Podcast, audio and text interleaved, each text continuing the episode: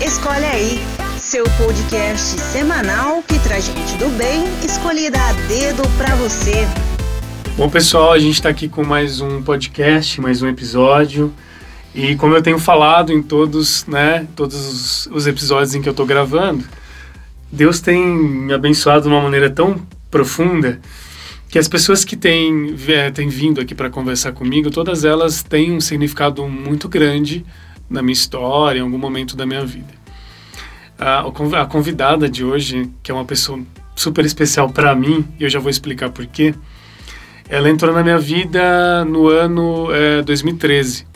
Foi o ano que minha mãe faleceu, eu acabei saindo de uma agência, que eu trabalhava em Valinhos, e entrei na, numa agência de Campinas de publicidade, e ela trabalhava lá.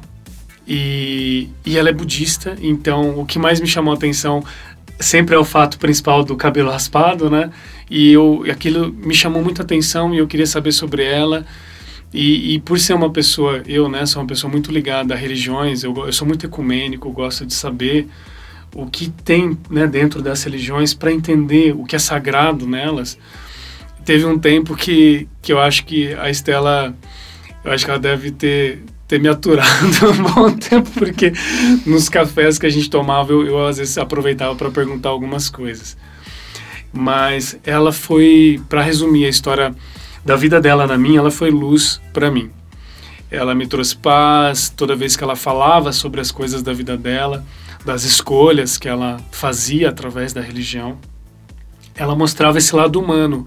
Então, o mais interessante é isso, né? A religião que está ligada à espiritualidade, está principalmente ligada ao lado humano.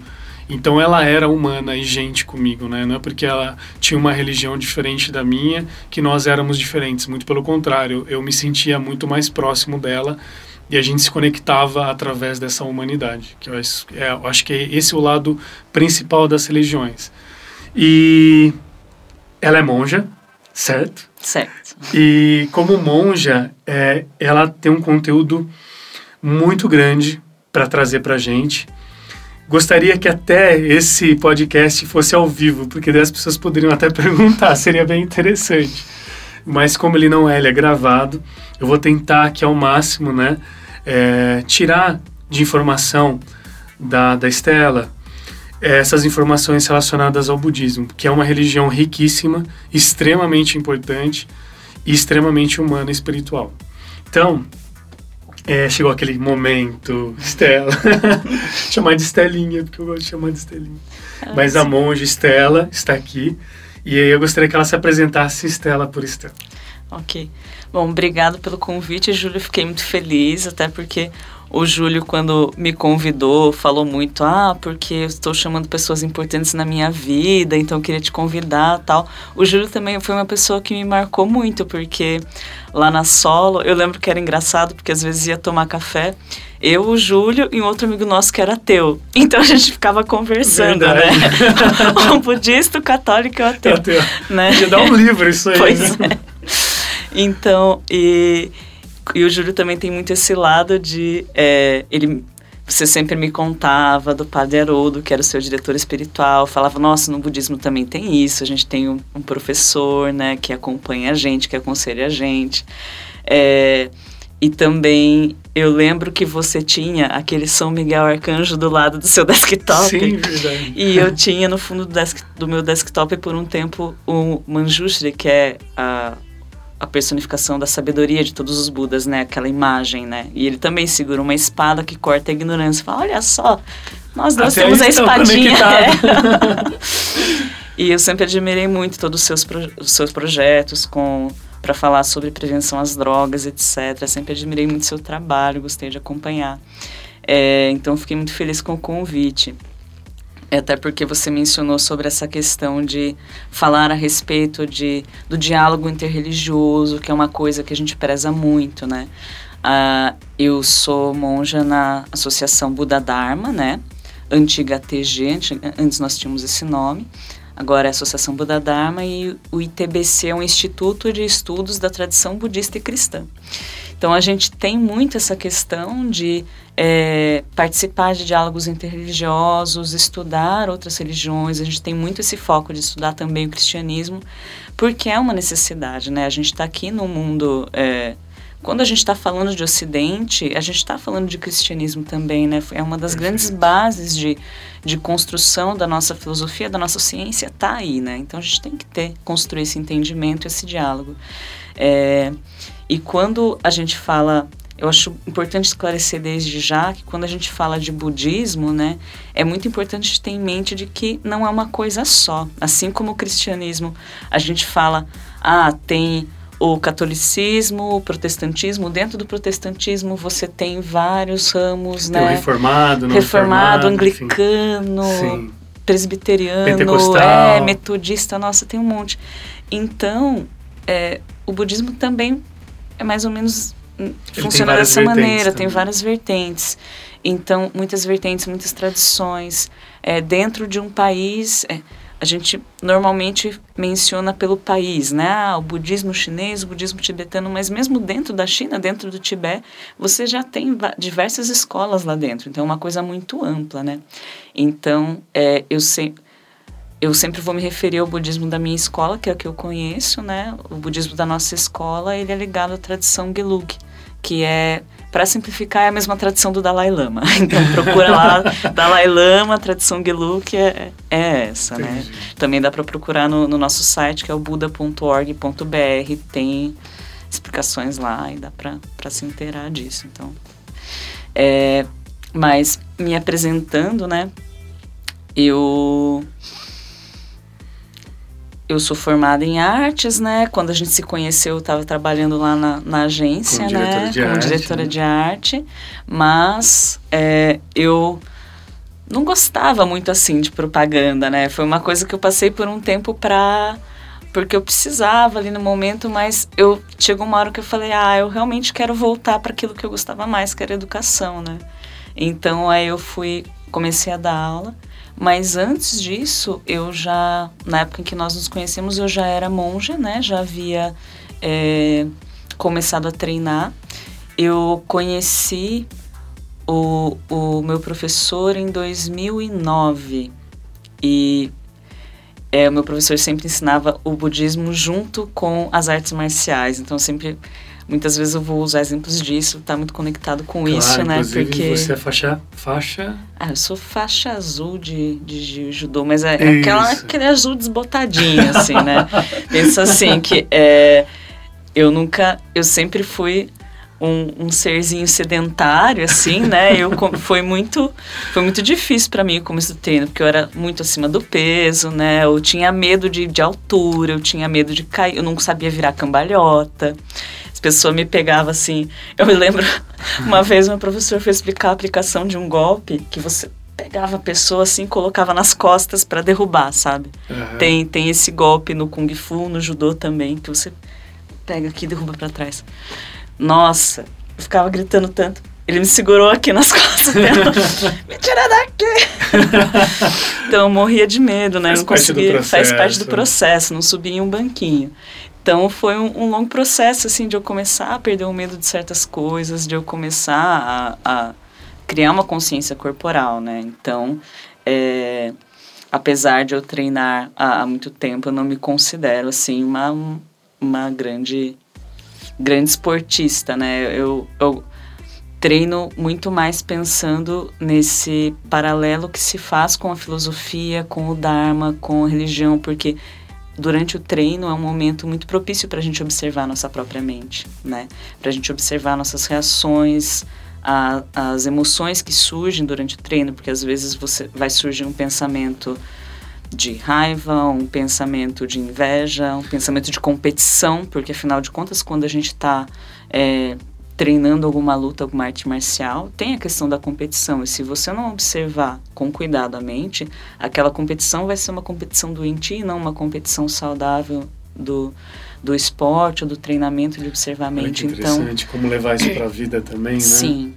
E essa questão do, do treinamento é, de Dharma aplicado ao, ao físico é uma coisa que que voltou à minha mente agora, por isso que eu estou trazendo esse assunto, porque quando eu cheguei, você estava gravando outro podcast aqui, uhum. eu encontrei, é o Maurício o nome dele, Maurício, né, ali fora, isso. eu falei, nossa, eu ouvi o seu podcast outro dia que o João me mandou, e a gente começou a conversar também com, como que é o nome dele que veio? O Ricardo. O Ricardo, e a gente começou a vir todo esse assunto de... É, das redes sociais, da juventude hoje em dia, de como as pessoas é, geram ansiedades por causa do excesso de informação. Nossa, com certeza, que é tudo gente, ontem, É, né? tudo para ontem, a gente ficar muito tempo segurando o celular na mão. Então, tem muito essa questão de, de as pessoas ficarem vivendo num mundo retangular, né, do celular, e não ter esse convívio com outras pessoas, não ter esse contato humano, não ter essa... criar uma consciência, né, de convivência, né, de de como se dão as relações. Se uma criança cresce desde pequena num, num mundo muito é, paralelo virtual, assim, até a noção de causa e efeito acaba ficando meio, meio prejudicada, humana, né? né? Até a relação espacial que você está falando do próprio corpo com a relação Exato. com o outro, né? Exato. Porque a gente está vendo ali numa tela pequena. Isso é muito sério, porque a gente está falando de uma criança que está sendo é, ensinada ela é uma aprendiz da vida, como todos nós somos, mas ela absorve muito mais rápido. É o que você está falando da relação, né? Sim. Interpessoal humana, né? Ela cresce vendo aquela coisinha, aquela luzinha pequenininha, aquele quadradinho, esquece de olhar o outro, abraçar. Sim. Isso é uma coisa que, que eu observo que é muito importante no desenvolvimento, né? Agora que... Estelinha, aproveitando ah. falando sobre relações interpessoais, até antes da gente começar a gravar, até comentei com você, né, da, da sua importância na minha vida. E eu disse do momento que você falou para mim um, eu não sei se é objetivo ou meta de vida, enfim, eu não sei explicar muito bem, você vai saber muito melhor. Mas essa coisa de passar pelo mundo sem afetar materialmente, fisicamente o mundo, mas como ser humano, como luz, como, enfim, é, como afetividade, sim, você mexer com as pessoas nesse sentido e fazer a mudança acontecer. E eu comentei que quando você saiu da agência para trabalhar como professora, nós que estávamos lá sentimos a sua falta e quando a gente percebeu isso, me veio na hora o que você falou. Eu falei, caramba, ela cumpriu a missão dela nesse sentido com a gente que está aqui. O que é isso? Eu falei certo? Como que, como que funciona isso? É, eu vou tentar. Agora eu não lembro que ocasião foi essa do que eu estava falando exatamente, mas é, eu queria dizer assim que quando você diz assim, ah, você inspirou muito a gente, etc., eu queria pontuar que qualquer coisa que você diga assim, não, porque ah, a Estelinha inspirou a gente e tal, eu vou dizer que foi o Dharma. Foi o, o da Dharma, foram os ensinamentos de Dharma, aquilo que vocês sentiram que estava é, beneficiando de alguma maneira, que assim é, o qualquer coisa que eu estivesse aprendendo e tentando aplicar e vocês viram um, um efeito disso, assim, não foi exatamente a Estela que estava ali é, inspirando de alguma maneira, eram os efeitos do, do treinamento que eu estava tentando aplicar, né? Daquilo que meu professor me ensinou, daquilo que os, os meus é, irmãos mais velhos me ensinam, né, tudo aquilo que a gente treina, que vem de uma tradição, né, de, muito antiga, desde é, a gente sempre procura relembrar essa questão, né, de, de que a gente tem uma linhagem de professores que desde o Buda Shakyamuni vem ensinando professor, aluno, professor, aluno, vem trazendo ao longo do tempo é, os benefícios do, do, treinamento de Dharma, né, que estão relacionados à disciplina moral, a, ao estudo da, da realidade, né. É, Vocês trabalham virtudes também? Sim. Uhum. É, os três principais focos são é, a teoria da realidade, né, a gente entender a realidade como ela funciona, que é muito diferente da maneira como a gente acha que ela funciona.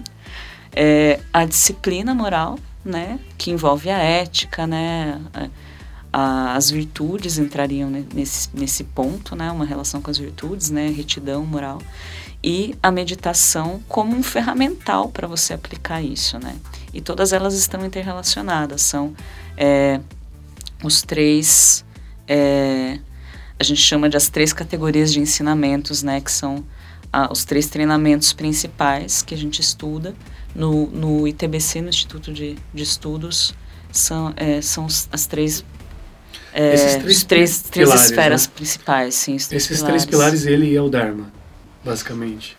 Sim, o, Sendo são, bem simples assim na explicação. é, o Dharma são os ensinamentos do Buda, né? Que a gente Certo. fala assim, você tem o Buda, o Dharma e a Sangha. O Buda é aquele que conseguiu realizar por si mesmo e está ensinando. A gente Perfeito. coloca na figura do professor. Uhum. O Dharma são os ensinamentos e Sangha é a comunidade daqueles que estão treinando juntos. São as pessoas que são os colegas de treino. Que é onde, por exemplo, onde você mora, Isso. é ali, né? E sim, Como se fosse a a comunidade. comunidade, exatamente.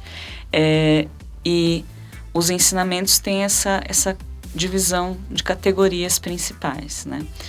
É, aí, quando você estava falando a respeito de... A sua pergunta, né? De, de, como, é, de como foi essa explicação que eu dei, né? Sobre prejudicar menos e tentar beneficiar Aham. mais. É, no budismo você tem, é, basicamente, o budismo da, da nossa escola, né? Estou me referindo.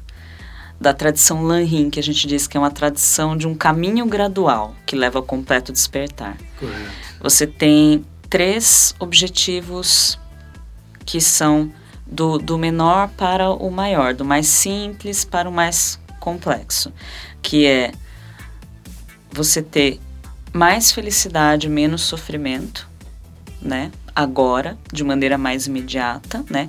Diminuir o sofrimento e conseguir ter mais felicidade, mais paz neste momento como está. Mas isso não vai tirar um sofrimento que às vezes está escondido naquelas coisas que a gente acha que é felicidade. Né? Entendi. Então, aí num segundo nível a gente vai dizer, não, eu quero é, algo mais profundo que isso. Eu vejo que essa felicidade que eu tô conseguindo não não basta, isso é muito passageiro, satisfaz. não satisfaz, eu quero Efêmero. sim, é efêmero, eu quero paz, né? Então você tem esse nível de eu vou treinar para buscar a paz. Isso é, na verdade, até um exercício de saber o, é, valorizar o sofrimento, talvez. Né? Um pouquinho assim. Não sofrimento por sofrer, mas essa coisa do tipo, cara, a vida não é só felicidade, né? Sim, na verdade é um refinamento da observação de, do sofrimento, porque a da, eu vou, ó, eu, eu tô parando a explicação dos três pontos, parei no segundo, No Eu, vou, eu segundo. vou abrir uma outra explicação aqui, vou marcar com os dedinhos para não Tá esquecer. É, Mas a o- gente parou no segundo. né? Certo. O, os, o primeiro ensinamento que o Buda dá para os discípulos dele é das quatro verdades superiores que levam à superação do sofrimento, por isso a gente fala superiores, que é a verdade do sofrimento, enxergar o sofrimento, enxergar as causas do sofrimento, enxergar que é possível um estado sem sofrimento, que a vida não é só sofrer, dá para você ter um estado mental de não sofrimento e que existe um caminho, é possível treinar para chegar a esse estado, né? Essas são as quatro verdades superiores. Aí, é, quando a gente vai fazer esse treinamento de observar o sofrimento, é, nesse primeiro estágio, eu vou observar o sofrimento mais imediato, eu vou buscar as, causa de, as causas dele para eliminar. No segundo, no segundo escopo, é, eu vou refinar esse meu essa minha observação do sofrimento, porque, por exemplo, é, aquela coisa de eu vou comer uma comida gostosa, que gostosa essa comida, mas eu não estou observando que a minha mente ela está se acostumando com aquela sensação de prazer ao ponto que se eu não tenho aquela comida, talvez eu crie uma frustração muito grande ou uma insatisfa- insatisfação muito grande. Não tem aquela coisa de a gente fica mais suscetível a ficar nervoso se a gente não comeu direito, por exemplo. É uma, então, na verdade, esse sabor da comida que, na, que é uma coisa muito imputada, na verdade, é muito cultural isso, porque se a gente parar para observar no, no que, que é esse sabor da comida, a gente vai ver que muita coisa é uma imputação nossa mental, a gente achar Com que isso é certeza. gostoso.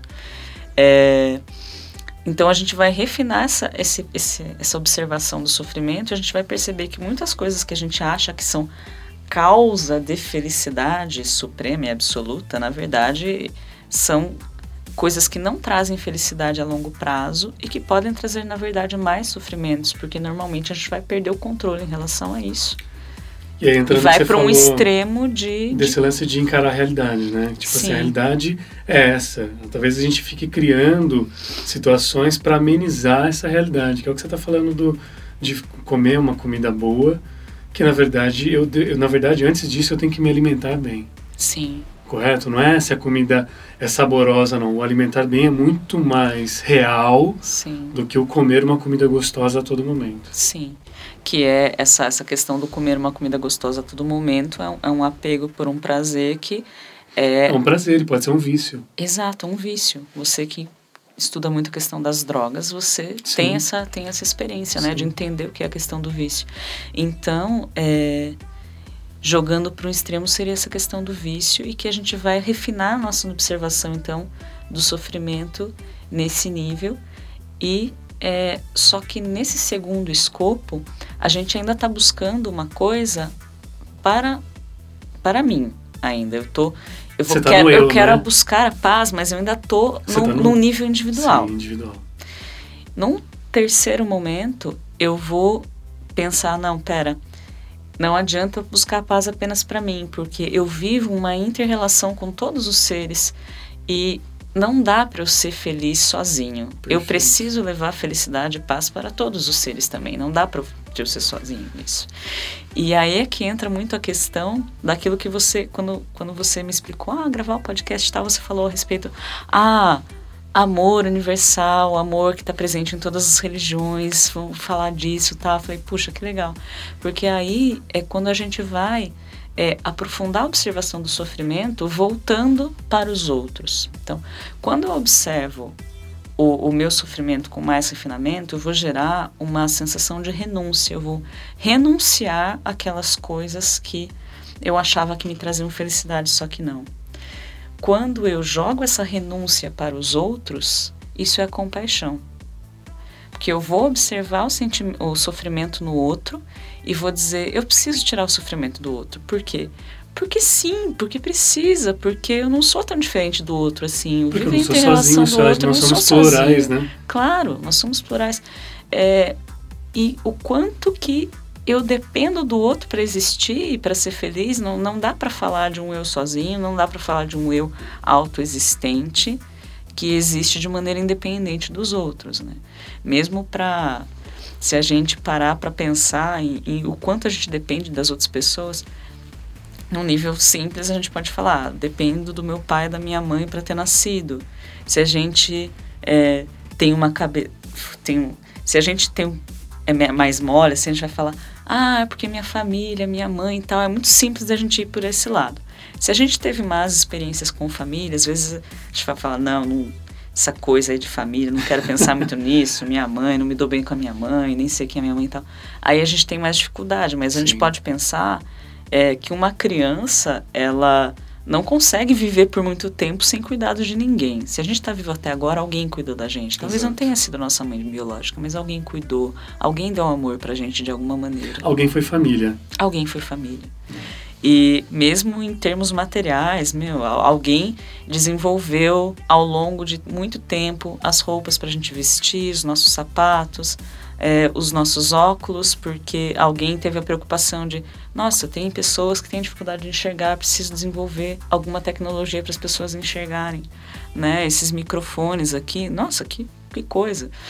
Então, Tudo que está em volta da tudo que está em volta, Tudo que a gente precisa, né? Quando eu Uhum. falo materialmente, né? Como você falou, roupa, enfim, transporte público, enfim, tudo passou Sim. por uma criação de uma Uhum. pessoa e nós dependemos dessa Sim. pessoa para que a gente pudesse usar. Né? a gente, gente de- está conectado com ela. Exato. A gente é, é, dependeu muito da bondade de outras pessoas o tempo Sim, todo. do trabalho né? da outra pessoa. Sim. É, eu gosto muito é, de uma meditação que a gente faz que é para desenvolver essa mente que aspira pelo completo despertar. Né? E ela começa justamente, primeiro com um pensamento assim de, de equanimidade, de é, entender que todas as pessoas, tanto aquelas que eu gosto, aquelas que eu não gosto e aquelas que eu não dou muita bola para elas porque eu não me relaciono com elas, é um- uma pessoa que eu tô vendo passar na rua, mas a Uhum. princípio eu não me importo com ela.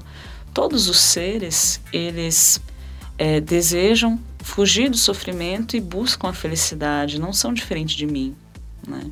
Então, meramente por isso, eu já preciso é, considerar todas as pessoas com equanimidade. Não adianta, não adianta muito falar que eu gosto muito dessa pessoa, eu odeio aquela outra pessoa, porque essa pessoa que eu gosto é mentira que eu gosto dela sempre. A gente sempre entra em conflito, principalmente com as pessoas que a gente gosta. É verdade. Que a gente fala que a gente ama é a gente mais entra em conflito. Né? Exatamente. Né? Briga, discorda, enfim. Né? Uhum. Né? Porque justamente, normalmente, são pessoas que ou a gente tem uma expectativa muito forte em relação a elas, ou a gente é, quer que elas sejam de determinada maneira. Então, a gente acaba jogando muita expectativa e isso acaba levando para um sentimento de apego que justamente vai levar para essa raiva, etc., que não vai ser benéfica. Né? Eu vou aproveitar que você. Eu ia fazer um escolhe aí, e nesse escolhe aí falava sobre família, mas aproveitando, tem uma coisa que talvez seria legal falar para as pessoas. É, a sua família é budista? E se não é, como foi isso? Como foi esse processo de você falar, olha, eu quero ser? Como aconteceu isso na sua vida? Ah, eu não perguntei, não. eu, a minha família não é budista, a minha família é católica, né? Uhum. É um bando de italianada, tudo católico. Italiana, é... tudo italianada. Qual que é o seu sobrenome? Tá? Pitim. Pitim. Ah, tem uma curiosidade, tá, gente? O nome de monja da Estela não é Estela, obviamente. Qual que é? É Lamo. É Lamo. É Lobsan Lamo, é. Muito bem. É que como esse que vos fala mal consegue falar, eu falo... E eu tenho a intimidade de conhecer Estelinha como Estelinha. Então é muito íntimo aqui, muita intimidade. Então fica monja Estela ou Estelinha. Mas continue, você está falando é. da família? É... Então, eu tomei os votos em 2011. Mas como que foi isso? Como que você se descobriu? Você se interessou pelo budismo, assim? Como que aconteceu? Foi um ah, livro, uma pessoa? Eu conhecia muito pouco sobre o budismo no começo. É, foi um amigo meu que era veterano meu na, em, lá na, na Unicamp. Inclusive, ele é da minha turma de budologia também, o Max, né? Ele, ele estudava lá na Unicamp também, no mesmo curso que eu. E eu lembro que ele me, me falava de budismo, assim, ele me emprestava... Tinha umas revistinhas do Osamu Tezuka, da vida do Buda, ele me emprestava para eu ler, eu achava legal tal. Mas eu não tinha um, um conhecimento muito grande, muito profundo. Eu só, conforme ele me falava, eu achava muito interessante. Mas eu conheci mesmo, foi num, num treino de Kung Fu que me, me chamaram, né? É, e assim, eu, eu lembro que eu cheguei, eu não sabia que estava tendo treino naquele dia, eu já tinha ouvido falar que as pessoas treinavam lá, mas eu não sabia que estava tendo treino. Eu falei, puxa, desculpa aí, eu volto outro dia. Não, não, vem aí. O Plínio falou pra você, pra você descer. Eu falei, ah, tá bom, eu vou ver então. Eu fiquei sentadinho olhando. Aí daqui a pouco o professor me chamou para treinar. Aí eu nunca tinha feito nada, já no primeiro dia entrei para fazer um rola de jiu-jitsu. Né? lógico que fui amacetada, né? Aí no final ele falou: Você gostou do treino? Você quer treinar? Eu falei: Ah, gostei, eu quero. Ele falou: Olha, eu só ensino se a pessoa estuda filosofia junto, que eu ensino porque eu não tô aqui para ensinar pitbull. Quando ele falou isso, para mim foi uma coisa muito legal, porque assim, eu já tinha. É, Recentemente eu já tinha feito alguns treinos de Kung Fu na Unicamp ali e tal, só que era uma coisa que eu sentia que ia muito pro lado de esporte, da competição e tal, e eu não, não, não, me, não me integrava muito com as pessoas, não conseguia fazer amizades Você assim. Não se conectou, né? Não, e ideia. quando ele falou aquilo, eu falei, nossa, é isso não é pra criar pre... brucutu, não, aqui é pra criar é, gente, né? É, aqui é pra gente pensar, tá falando, nossa, que legal, eu quero isso. E aí eu comecei a estudar, e eu fui gostando muito cada vez mais, né? Aí foi dois anos depois que eu falei, nossa, eu quero muito, sabe, me, de me dedicar a isso. E, assim, eu nunca tinha tido um pensamento assim, ah, quero ser monja. Jamais. Eu, na época eu namorava tal, e eu não, não pensava nisso. falava, ah, que legal, bonito monge, mas eu não, não sirvo para isso não, sabe? Mas... Interessante isso, é, né? E... Porque foi acontecendo, né? Foi, é, e isso é, isso é legal, é, é uma conexão que você foi tendo com o tempo e você foi se descobrindo monge, né? Uhum. E depois de um. Não sei nem se fui me descobrindo monge, foi uma coisa tão estranha. mas, mas Tentei porque, filosofar que deixa é, bonito. Porque quando. Até porque quando você diz assim, ah, você vai se descobrindo monge, quando você diz isso, traz muito uma ideia assim de que Há uma ser revelação. monge, ó, é uma coisa assim, né? Eu tenho uma Mas, amiga ó, que você brinca- sabe que Ah. tem gente que pensa assim, você sabe, né? É, então, Mas por é que... você falar pra desmistificar isso daí. Exatamente, falei, acho que é importante mencionar esse ponto, porque eu tenho a, a minha irmã mais velha, né, a monja mais velha, a Pema, ela fala assim, não, porque tem gente que acha que você põe a roupinha de monge e você virou um Buda já, né, igual, parece que a gente, ela, às vezes a gente brinca, ah, põe a roupinha de Jedi e você já, já, já é Jedi, né? Não, não, não é assim, né, que um monge, ele não tem essa questão de, ah, hierarquicamente ele é superior de alguma maneira. Um monge, ele é alguém que está treinando. E num treinamento distinto de alguém que não tem os votos monásticos. Quais É, são os votos monásticos? Nossa, se você me fazer essa pergunta, São muitos, muitos. né? São é. muitos. Não, tudo bem. então. Mas assim, É que eu achei que fosse alguns, como por exemplo, você falou, ah, eu namorava, hoje você não namora mais. Sim, Isso somos é um celibatários, Celibatário, exato. é... Poxa, são muitos assuntos que você abre, eu não Pois tô é. conseguindo fechar eles. Tipo, peraí. Então, bom, continua, você estava desmistificando é que assim- a imagem do monge. Isso, porque. Mas só para mencionar rapidamente a questão dos votos, Uhum. são três níveis, né? Você tem os votos mais básicos, você tem os intermediários e os completos, que daí você vai ter. Os femininos são mais de 300 Ok. e tralalá, assim. Então, você tem. Você vai fazer, fazendo isso gradualmente, vai se aumentando É, os são votos. três. São três. Três diz? níveis. Três níveis. Você está em qual nível? Eu tô no intermediário. Né? intermediário. A tradição tibetana, ela tem essa questão de que a linhagem dos votos completos, ela se perdeu na história, né? Por causa de... Por questões de guerras internas ali no Tibete e tal. Então, teve... é, as monjas plenamente ordenadas no Tibete se perderam, mas a- atualmente, de uns tempos para cá, tem tido todo um movimento para retomar essa, esse nível de votos e disso é possível fazer isso na China, porque na China manteve-se essa, Legal. essa questão, né? Questões históricas, né? Uhum. Mas, Mas, que voltando- envolvem totalmente a religião, né? Isso é lá Sim, atrás, começou lá sim. atrás, mas que hoje Uhum. vocês têm a consequência disso. Sim, tem toda a questão de, de falar da, da posição da mulher no budismo também, Claro, que isso é uma coisa certeza. importante, né? É, e a pergunta era sobre desmistificar isso. Isso. É, porque, por exemplo, o meu professor, ele não é monge, ele é leigo, né? O professor Tem foi isso monge. também da palavra leigo? Porque no, no Sim. catolicismo também tem, né? Leigo. Sim. No- A gente fala para sim, simplificar, para ser mais sim, a fácil de pessoa que não é religiosa. É, não sei se é esse e- termo, né? Mas enfim. Não, é, quando você diz que não é religiosa, dá a impressão que a pessoa, ela é religiosa. Se a gente, se a gente considerar o budismo como religião, O leigo dá- também é religioso, exato. certo? É, Mas ele não é ela monge, também está treinando, assim. só não é monge. A Ok. questão, os, um- os leigos, a gente chama de upasakas ou upasikas, né? A palavra em sânscrito adequada para isso. Que É, legal. é, eles também têm votos, só não têm os votos específicos monásticos, mas tem muitos votos que tanto monges quanto leigos têm em comum. É, a questão é que, como um monge tem votos específicos relacionados a um treinamento de uma disciplina de renúncia mais, é, mais, mais puxados, digamos assim, que envolve um celibato, que envolve você é, ter vários votos relacionados a não perder tempo com coisas que não vão é, beneficiar no treino de Dharma, que não vão levar você para treinar Dharma e, e etc. E para ter um foco maior na meditação, nos estudos. Então, é, é para ser mais rápido. É para acelerar o processo, é para ser um catalisador do processo. Você tomar os votos monásticos. Porque você não vai ter essa coisa, por exemplo, de é, ter as obrigações familiares, né? Quando, quando você é leigo, você constitui família, você vai ter que trabalhar mais para sustentar a família, etc. E nem sempre a pessoa consegue conciliar estudos, é, tempos de meditação, retiro e assim por diante, que um monge consegue.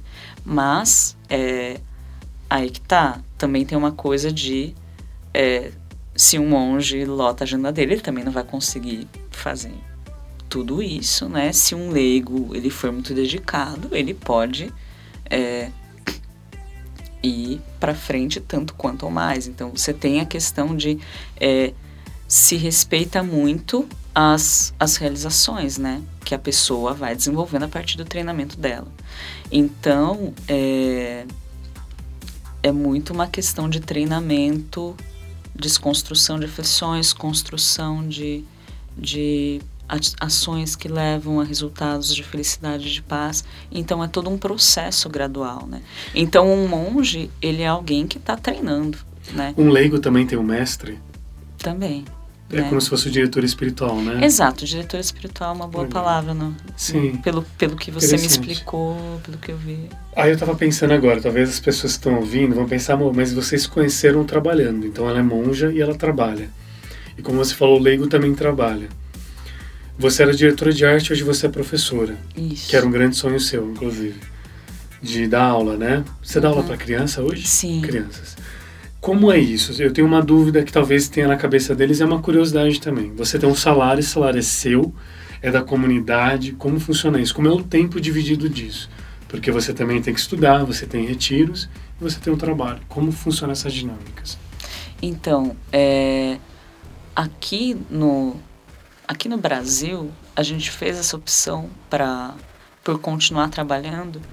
Primeiro, porque estamos numa cultura que não tem essa questão que, que tem nos países orientais, que já são budistas há, há milênios, que eles têm essa, essa cultura de ah, os monges, tem instituições que fazem doações, os, na, é, nos países da tradição Theravada, por exemplo, que ainda tem aquela questão de, de pedir esmola de alimentos naquelas uhum. vasilhas. É uma coisa cultural que vem há muito tempo. Então, aqui no Ocidente você não tem isso.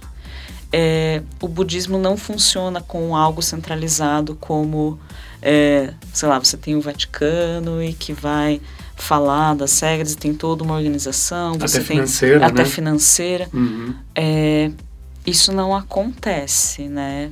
Então, você Cada, cada escola, cada Tem monastério se vai se manter de alguma maneira.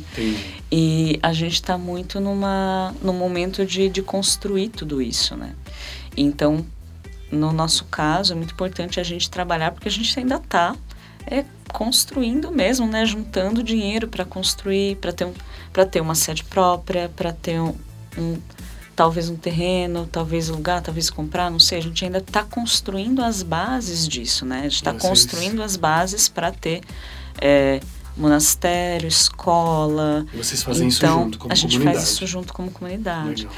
Então, assim, é, a gente trabalha para a gente fazer grande parte, os monges particularmente, maior parte dos, do, do que nós recebemos a gente investe nos projetos da associação, nos projetos do monastério.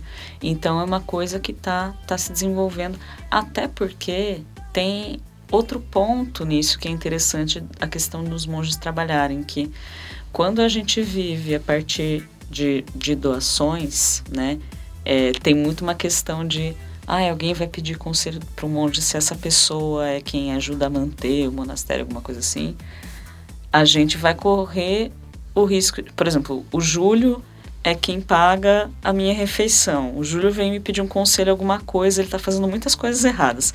Eu não vou ter coragem de falar pro Júlio, então, Júlio, você está fazendo muita coisa errada, muda esse negócio aí, não tá.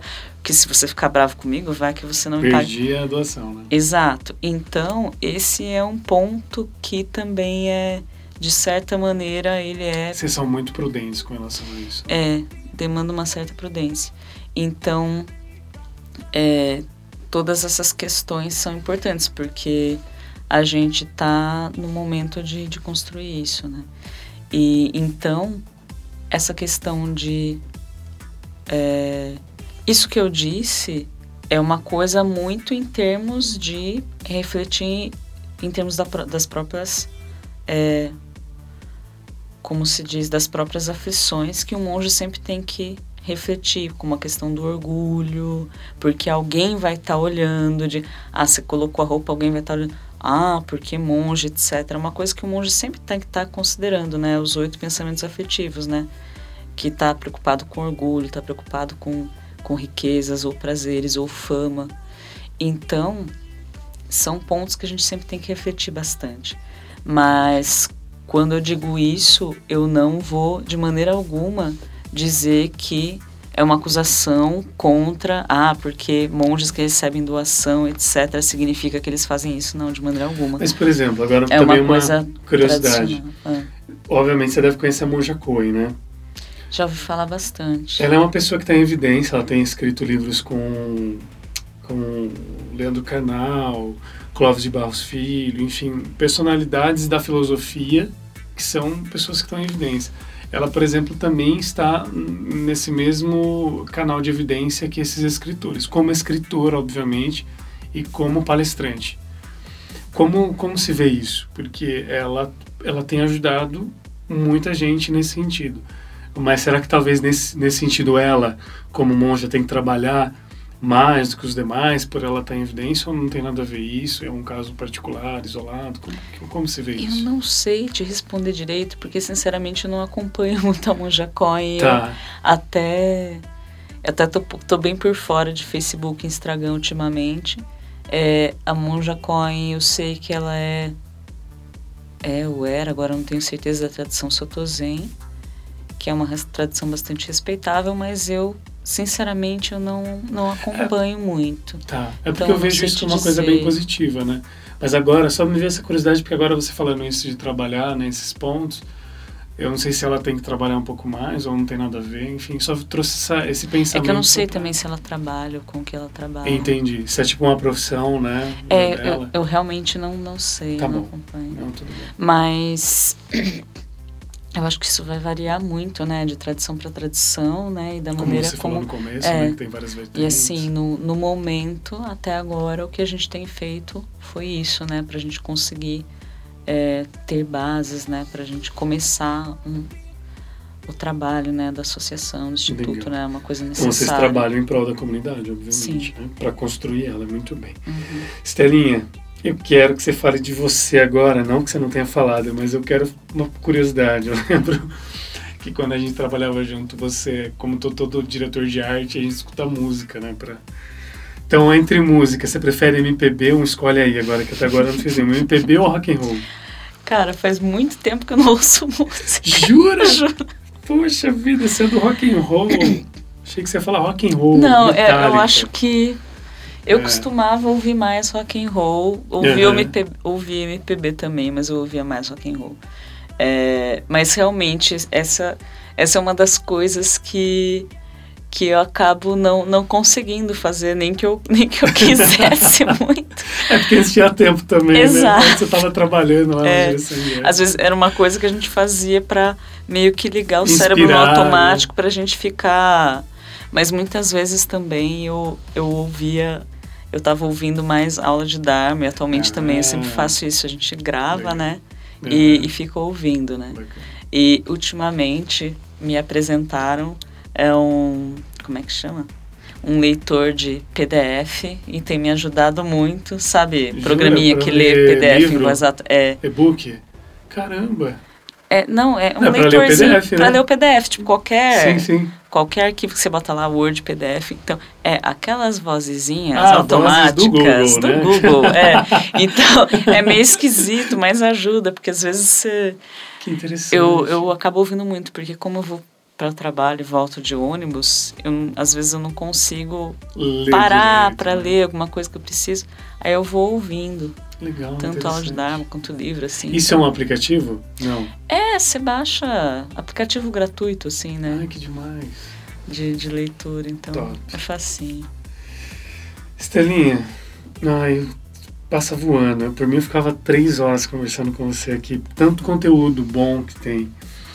Mas acho que para finalizar, já que o tempo está acabando, primeiro quero te agradecer de coração por você ter, ter vindo, ter contado um pouco da sua vida, do que é o budismo. Eu lembro que quando a gente, antes da gente conversar eu falei, olha, quando se fale de você, mas se dentro de você tem tudo, né, o budismo, enfim, tanta coisa, fale disso. E você falou porque isso tudo faz parte da sua vida. Isso é você. E isso que eu acho lindo, né, em você isso.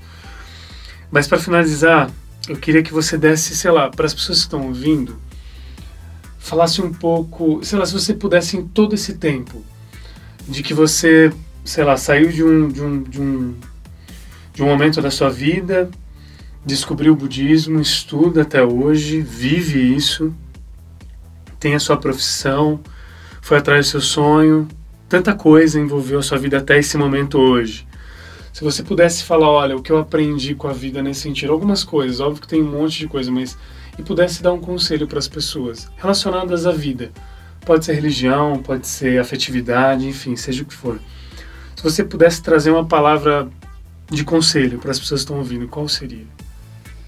Eu sei que isso é muito amplo, mas assim, o que vem no seu coração, baseado em tudo isso que a gente conversou e baseado também um pouco na sua vida. Ah, isso, isso... bom, eu vou dizer uma coisa que eu estava refletindo esses dias, que é a questão é, de amor e compaixão mesmo. Porque, por exemplo, às vezes a gente tá. Muitas vezes a gente fica com um pensamento de é, eu sou ruim, eu não consigo. É, muitas vezes a gente se joga para baixo num orgulho invertido, assim, sabe? Que ainda a gente fala, eu sou uma droga, mas na verdade a gente ainda está focando dentro da gente mesmo, né? Eu, eu, eu. Tem ainda todo o tempo lá um eu sou uma droga, eu sou ruim, eu sou isso, eu sou aquilo. É, mas quando a gente olha a necessidade do outro, a gente fala: se eu não fizer, quem vai fazer? Eu preciso fazer alguma coisa em relação a isso. A gente começa a se mexer para fazer. E aí a gente não vai estar tá se perguntando se a gente consegue ou não. A gente simplesmente vai lá e vai fazer porque tem que fazer. Então, essa questão de parar para olhar a necessidade do outro e se mover para fazer tira muito essa questão do do eu e faz a gente tirar o foco daquilo que a gente considera que é o nosso problema, que muitas vezes não é um grande problema, mas a gente alimenta aquilo até aquilo se tornar um problema. Então isso tira o foco da gente, joga o foco no outro e a gente e é um grande antídoto para esse eu gigantesco que a gente tem aqui dentro, que é a fonte de todos os nossos problemas, né? Esse esse egoísmo, esse egocentrismo. Então, olhar para o outro, sabe? Ah, voltando no início da conversa, tirar o olho do, do, do celular, celular, e olhar o outro e, e com sinceridade observar as necessidades do outro, as necessidades mais prementes, as necessidades empatia, né? emocionais, né? a empatia, exatamente. Isso já tira um monte do nosso sofrimento, pelo menos aquele sofrimento que era é, resultado do blá blá blá interno que a gente estava alimentando, esse vai tirar na hora. Então, acho que esse é um grande antídoto que a gente pode aplicar sempre, de buscar olhar para o outro, as necessidades do outro, ajuda muito. Ah, que delícia. Bom, é, a gente chegou no final do podcast. Estelinha, eu queria agradecer muito de coração por você ter vindo, ter partilhado. É, assim que sair esse podcast, pode ter certeza que muita gente vai comentar. Eu vou trazer essas pessoas para você, os comentários, tá bom? Porque isso é muito precioso, não é por vaidade, é para você saber a importância humana que você leva para as pessoas. Isso que você trouxe para minha vida. Tenho certeza que essa conversa que a gente teve aqui, é, você trouxe muita coisa, muita preciosidade. Quem sabe algumas pessoas não sintam essa vontade de conhecer um pouco mais o budismo, sabe? Talvez conhecer um pouco mais a comunidade que você vive, que fica em Valinhos, né? Fica em Valinhos? Fica. É, conhecer um pouco mais. Quem sabe muitas coisas possam acontecer a partir dessa conversa, sabe? Porque eu acho que vai muito além do que uma simples conversa de podcast. A gente está falando de coração, sabe? Empatia. As pessoas que eu mais tenho ouvido das pessoas e recebido de comentário é o lance de eu escutei a história e me identifiquei. Eu escutei a história, aquilo me ajudou. Então essa, esse é um intuito também maior de tudo isso aqui. Além de falar de coisas boas, trazer pessoas incríveis como você é trazer emoções e sentimentos do outro lado para quem está ouvindo, tá bom? Então muito obrigado. É, para você que ouviu até aqui, mais uma vez, né? Obrigado por ter ficado até o final. Esse acho que foi um dos mais mais longos, mas assim, não deixa, é, não tira o, o, o, valor da conversa, o valor sentimental de tudo isso. E se você chegou até o final, com certeza você pegou muita, muita coisa boa. Espero que você tenha gostado. Comente, traga sugestões, enfim, a gente está aqui para te ouvir também, tá bom? Um grande abraço e a gente se vê até o próximo podcast.